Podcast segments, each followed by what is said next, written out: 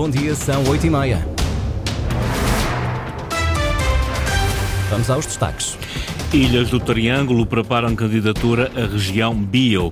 Secretaria do Turismo estuda lançamento das rotas do património cultural e do património militar. A Universidade dos Açores, em Ponta Delgada, abre hoje as portas à comunidade para a Noite Europeia dos Vulcões. Máximas previstas para hoje: 23 graus Horta e Ponta Delgada, 22 Santa Cruz das Flores e Angra do Heroísmo. Vamos à edição das 8h30, jornalista Sais Furtado.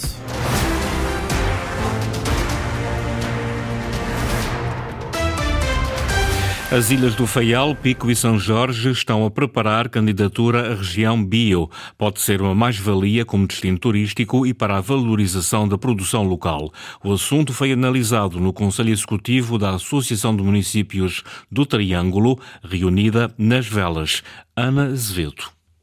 A Associação de Municípios que reúne as ilhas do Faial, Pique e São Jorge pondera candidatar o Triângulo a uma região bio. Trabalhamos, sobretudo, uma eventual parceria que vamos estabelecer com a Traibio, que é uma associação bio do Triângulo e que uh, consideramos uh, um dia produtivo neste caminho que pretendemos percorrer e nesta parceria e que pensamos que trará resultados muito positivos à nossa região, em particular ao Triângulo, não só enquanto destino, enquanto destino turístico, enquanto destino de natureza, mas também naquilo que é o acrescentar valor àquilo que de tão bom produzimos e que estamos a um passo de acrescentar mais valor enquanto região bio e enquanto produtores bio. Luís Silveira, presidente da Associação de Municípios do Triângulo, falou ainda das expectativas para a próxima edição da Bolsa de Turismo de Lisboa. Nós esperamos é sempre uma boa promoção deste destino Triângulo dentro daquilo que é o destino Açores, mantendo aquele slogan que temos tido, que no fundo é uma viagem, três destinos, mas com uma presença bastante mais forte, para além daquela que temos tido junto do público, trabalhar também junto daqueles que são os operadores uh, turísticos uh, na BTL e nos dias que antecedem a abertura ao público. E, portanto, uh, será uma presença diferente nesse aspecto. De acordo com Luís Silveira, a AMT está determinada por unanimidade a avançar com a candidatura à região Bio. A próxima reunião é no Conselho da Madalena, em novembro, onde as decisões em relação à candidatura serão tomadas. Juntar o património cultural à valorização dos Açores enquanto destino turístico. Uma mensagem ouvida durante a sessão de abertura da Bienal Ibérica que está a acontecer em Angra do Heroísmo e que chegou pela primeira vez à região. Na ocasião, a secretária do Turismo anunciou que está em estudo o lançamento das rotas do património cultural e do património militar. O futuro dos bens patrimoniais e a inclusão da tecnologia para para o seu benefício é o tema do encontro que reúne mais de 200 participantes. Eduardo Mendes. Património não é sinónimo de musealizar uma cidade. Mensagem deixada por Alan Menezes na abertura da Bienal Ibérica do Património Cultural. O presidente da Câmara de Angra do Heroísmo dedicou cerca de 6 milhões de euros nos últimos três anos para reconstrução e restauro na área patrimonial. Ser património não é ficar parado no tempo, não é ficar a olhar para as ruínas, Ser património é essencialmente ser capaz de acrescentar aquilo que veio do passado com o necessário respeito àquilo que o futuro necessita para que o passado se conserve. A secretária regional dos Assuntos Culturais assumiu a importância da cidade de Angra para a identidade cultural de todo o país. Sofia Ribeiro deixou nota do aumento previsto no orçamento da região para este setor. Nós estamos a criar linhas de desenvolvimento da tecnologia no valor de 350 mil euros, como anteproposta, num plano e orçamento que, eh, de acordo com a proposta que foi apresentada, tem, sofre um reforço na área da cultura de sensivelmente 30 30%. Um património que não deve ser apenas para observar, mas também para gerar novas sinergias. É colocar o património ao serviço, neste caso do turismo, ao serviço da economia, ao serviço da, do desenvolvimento económico. Só assim o turismo se autossustenta, numa lógica de turismo sustentável, mas também de autossustentação do próprio património. Berta Cabral, secretária regional do Turismo, lançou desafios para projetos futuros. Há todas as condições para se estruturar e oferecer com sucesso a rota do património cultural, a rota do turismo cultural, se quisermos, e a rota do turismo militar. Um desafio que é para todos nós. Berta Cabral afirma que Angra é o palco para juntar património cultural à estratégia de valorização dos Açores enquanto destino turístico. Catarina Valença Gonçalves, da Spira, organizadora do evento, deixa nota naquilo que espera que este evento possa acrescentar à cidade de Angra do Heroísmo, numa altura em que se assinala assinalam os 40 anos da classificação como património da Unesco. Ficam mecânicas de ações que não existiam anteriormente. Nós criámos com agentes locais uh, várias ações, duas delas em particular, um escape room numa casa que estava fechada e um murder mystery no Museu da do Heroísmo. Fica também uma outra dimensão muito concreta, que é todo este espaço expositivo do centro ficará todo cá, as pessoas vão poder ouvi-lo noutras ocasiões também. E fica, espero eu, esta uh, forma de usufruir do património cultural, que certamente existia anteriormente, mas que eventualmente ficou reforçada, sendo Angra não só uma cidade património da humanidade, mas efetivamente em termos de números tão rica em património cultural, eu espero que tenhamos deixado claro como há aqui um ativo, uh, do ponto de vista inclusive de equipamentos, tão formidável por ser explorado no futuro. Catarina Valença Gonçalves, da Spira, entidade organizadora desta Bienal Ibérica do Património. Com urgência, Jorge Rita convoca ainda este mês o Conselho de Ilha de São Miguel para análise da reestruturação do transporte marítimo de mercadorias. O objetivo é avaliar o estudo sobre os modelos de transporte marítimo de mercadorias que o Governo acaba de divulgar através de resposta a um requerimento do Partido Socialista no Parlamento açoriano. Esse estudo propõe três modelos, dois deles apontarem para a Praia da Vitória como porto porto de entrada e saída de mercadorias da região. Jorge Rita quer que o Conselho de Ilha de São Miguel avalie este estudo que vai sustentar a reestruturação do transporte marítimo de mercadorias a decidir pelo Governo e avisa desde já que a matéria é muito sensível.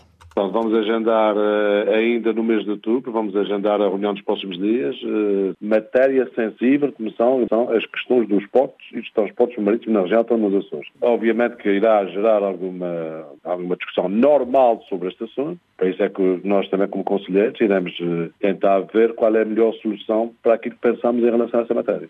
Conselho de Ilha de São Miguel quer ser ouvido na reforma do transporte marítimo de mercadorias, essencial para a economia, numa altura em que há já uma comissão nomeada pelo governo para decidir. Também o presidente da Câmara do Comércio e Indústria de Ponta Delgada não poupa críticas ao estudo. Em declarações à imprensa regional, Mário Fortuna diz que o estudo fica muito aquém das expectativas, na medida em que não esclarece as questões do transporte marítimo de mercadorias, nem fornece toda a informação necessária. Mário Fortuna defende a liberalização do transporte de mercadorias entre os Açores e o continente mas não interilhas. Conselho de Ilha do Faial, dividido sobre a proposta do plano de investimentos do Governo para 2024, o Conselho não dá parecer positivo nem negativo em relação ao plano. Os conselheiros destacam o aumento de verbas previsto no documento, mas realçam também a fraca execução dos planos eh, anteriores. Ricardo Freitas. O Conselho de Ilha do Faial reuniu para emitir parecer sobre a proposta de plano de investimentos do Governo para o próximo ano, mas a reunião terminou sem que os conselheiros tivessem votado. Sai uma posição de força do Conselho de Ilha, que se manifesta mais uma vez por tentar chegar a uma opinião uh, unânime, uh, elencando aqueles aspectos que entendem ser mais positivos para a Ilha do Faial uh, e também deixando o alerta para aquelas que não constam do plano, da proposta de plano e que entendem que são reivindicações já bastante antigas e que, portanto, não podemos deixar cair pela importância que tem para a do Faial e, portanto, essas também serão registadas no nosso parecer. Teresa Ribeiro, presidente do Conselho de Ilha do Faial, destaca como positivos os investimentos na segunda fase da variante à cidade da Horta, o Tecnopolo Martec e também as obras de reabilitação do Hospital da Horta. Mas, em sentido contrário, a falta de verbas para o reordenamento do Porto da Horta vai levar o Conselho de Ilha a solicitar uma reunião com o Governo. O Conselho de Ilha vai agora uh, endereçar um convite eventualmente ao Governo para que possa também juntar-se ao Conselho de Ilha e abordar eventualmente um tema ou mais temas, depois vamos entretanto também acordar isso, para que realmente possa de alguma forma eh, ser um veículo de transmissão ao Governo daquelas são as preocupações do FAIAL. Outro ponto negativo está relacionado com a taxa de execução dos anteriores planos de investimento, que tem sido muito baixa e que leva alguns conselheiros a considerar que os documentos têm pouca credibilidade. Mais do que elencar ou inscrever verbas no orçamento, é mais importante que elas se concretizem, que haja meios para que elas se concretizem. O Conselho de Ilha do Faial vai agora elaborar o seu parecer final, juntando os elogios e as críticas para o remeter depois ao Governo Regional. Noite Europeia dos Vulcões vai mais logo no Complexo Científico da Universidade dos Açores, em Ponta Delgada. Há seis anos que o IVAR organiza este encontro que junta cientistas e curiosos de todas as idades. Luís Branco. Saber mais sobre os vulcões dos Açores, os adormecidos e aqueles que estão ativos. Estão por cá há muito tempo, são conhecidos há centenas de anos. Muito menos tempo tem durado o seu estudo. Este ano, em particular, o dia 13 de outubro, é o Dia Internacional para a Redução de Catástrofes e considerando inclusivamente toda, todas as dinâmicas atuais e, e, o interesse da vulcanologia para os Açores, decidiu-se que então seria feita a Noite Europeia dos Vulcões associada a este dia 13 de outubro. Fátima Viveiros, do Instituto de Investigação em Vulcanologia e Avaliação de Riscos, IVAR, organizadora desta sexta edição da Noite Europeia dos Vulcões, no Complexo Científico da Universidade dos Açores, pelas 20 e 30, um programa especial vamos ter várias atividades. O início será com uma palestra sobre as erupções históricas no arquipélago dos Açores, nos últimos 600 anos de história, aquilo que sabemos, será proferida pelo professor João Luís Gaspar. E depois teremos a apresentação de curtas-metragens feitas pelos nossos alunos da licenciatura em Proteção Civil e Gestão de Riscos, em que eles elaboraram quatro curtas-metragens para, no fundo, um, formar e, e auxiliar a sensibilizar a população como nos devemos proteger num cenário de uma eventual erupção vulcânica. Saiba mais sobre vulcões dos Açores na sua noite europeia. E arranca hoje o Act to Emerge, Três equipas, 40 pessoas, vão estar durante 24 horas numa maratona de programação promovida pelo Parque de Ciência e Tecnologia da Ilha Terceira. O Tarinov pretende que deste evento possam ser soluções digitais para problemas reais da sociedade. Eduardo Mendes. Uma maratona de programação, 24 horas, três equipas terão de criar um protótipo possível de ser testado por um júri de uma solução digital que responda a desafios da sociedade. O objetivo é que as equipas que participam consigam aliar aquilo que, é, que são as suas competências ao nível da programação informática, ao nível do, do, do domínio das ferramentas digitais, mas também juntamente com, com, aqui, com equipas e, e parceiros criativos, mas também uh, gente com, com espírito empreendedor que tragam novas soluções àquilo que são os desafios da atual sociedade. Um evento que dura cerca de 24 horas sem paragens e sem interrupções. Duarte Pimentel, diretor executivo do Terinov. Esta é a quarta edição do Hack to Emerge. Com o aumento da adesão, cresce também o grau de dificuldade. E por essa mesma razão é provável que este ano até possa acontecer o que acontece em todas as maratonas de programação, que há alguns projetos que não vão chegar à fase final. Portanto, uh, com o nível de exigência que a iniciativa já começa a ter, muitas vezes 24 horas não é suficiente para desenvolver este tipo de soluções.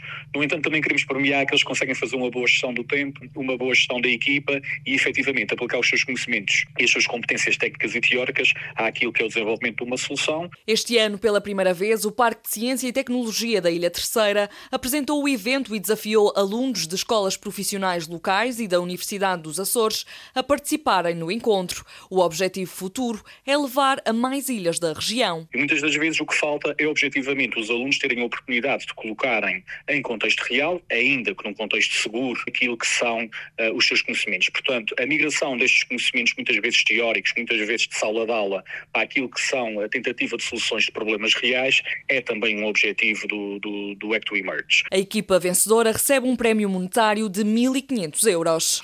No desporto, está aberta a corrida aos bilhetes para o Lusitânia-Benfica no próximo dia 20 de outubro, jogo da terceira eliminatória da Taça de Portugal. O clube arrancou com a venda de ingressos ontem, prossegue esta sexta-feira apenas para sócios. Na próxima segunda, vai abrir para o público em geral. O jornalista Luís Almeida acompanhou a abertura da bilheteira na sede do Lusitânia. João Guilherme, sócio há quase 40 anos, chegou à sede do Lusitânia.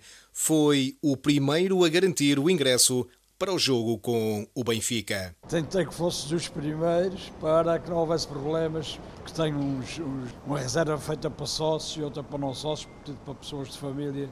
Quinta e sexta-feira, a venda é apenas para sócios do Lusitânia. Na próxima segunda, abre para não sócios.